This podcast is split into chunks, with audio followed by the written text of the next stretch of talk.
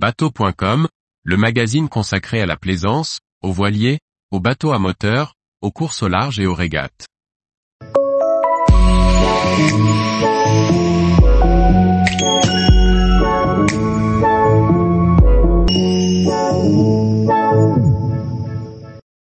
IMOCA massif, Charlie Dalin nous explique les choix de conception.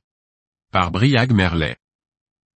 Quelques jours avant sa mise à l'eau le 24 juin 2023, Charlie Dalin nous a reçus au chantier CDK pour nous présenter son nouvel IMOCA massif.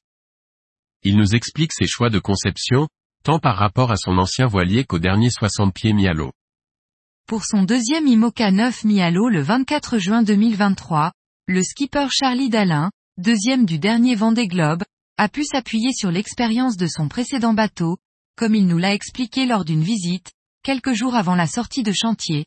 L'objectif était de garder les points forts d'Apivia et de gommer les faiblesses, principalement le portant dans la mer formée. Quant à l'ergonomie, tout a été réfléchi et testé sur une maquette à l'échelle une en contreplaqué, jusqu'à la forme de la marche de descente que l'on a refait plusieurs fois. Lorsqu'on l'interroge sur l'influence des choix des IMOCA 9 mis à l'eau depuis le dernier Vendée Globe, il rappelle le temps nécessaire à la conception d'un bateau, cela représente 60 000 heures de travail et 50 personnes. La conception a débuté à l'automne 2021 et l'usinage des premières pièces en mars 2022. Par exemple, le choix de mettre la zone de vie à l'arrière du cockpit avait été pris avant que l'on constate, à sa mise à l'eau, que Malizia avait fait le même choix. Lorsque l'on découvre la coque du nouvel IMOCA massif, on peut distinguer un certain nombre de différences avec Apivia, toutes tournées vers la performance, notamment dans la mer formée, les volumes de carène ont été avancés, avec une étrave plus imposante et un arrière légèrement plus étroit. Un tulipage des formes avant limite la surface mouillée, tout en dégageant les projections d'eau. Une virure ou redent, à mi-hauteur, court sur les deux tiers avant du bateau, et dégage, là aussi, l'eau, comme sur les coques de bateaux à moteur, qui atteignent aujourd'hui des vitesses comparables. Le franc-bord est plus important, comme imposé par la jauge. Charlie Dalin ajoute néanmoins, le franc-bord plus important était déjà dans notre intention pour mieux gérer la mer formée. Nous avons passé la nouvelle carène en bassin numérique virtuel avec des vagues et lorsque l'on compare avec celle d'Apivia, on diminue la traînée de 10 à 12% lorsqu'elle est à son pic et que l'on bute dans une vague. Le frégatage à l'avant a également été supprimé pour éviter d'embarquer de l'eau sur le pont à forte vitesse, mais a été conservé plus en arrière pour réduire les poids, à la fois des cloisons et des murailles. Contrairement à la majorité des nouveaux IMOCA mis à l'eau, Massif conserve un pont creux à l'avant, un choix que Charlie Dalin justifie structurellement, la bosse est un peu plus sur le côté. Nous avons fait des calculs éléments finis qui montrent que les efforts circulent mieux. Le roof, bas, est prolongé par un carénage en avant du mât.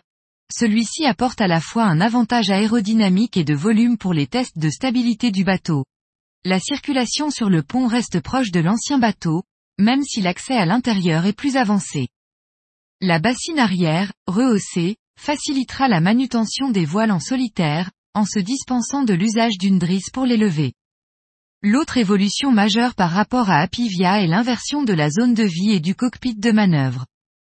Celui-ci se positionne proche du pied de mât, tandis que l'espace de vie est en arrière.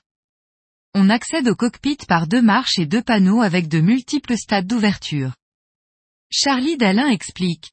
Lorsqu'il faisait chaud, on avait le choix entre être mouillé par la transpiration ou par l'eau qui rentrait si on laissait le panneau ouvert.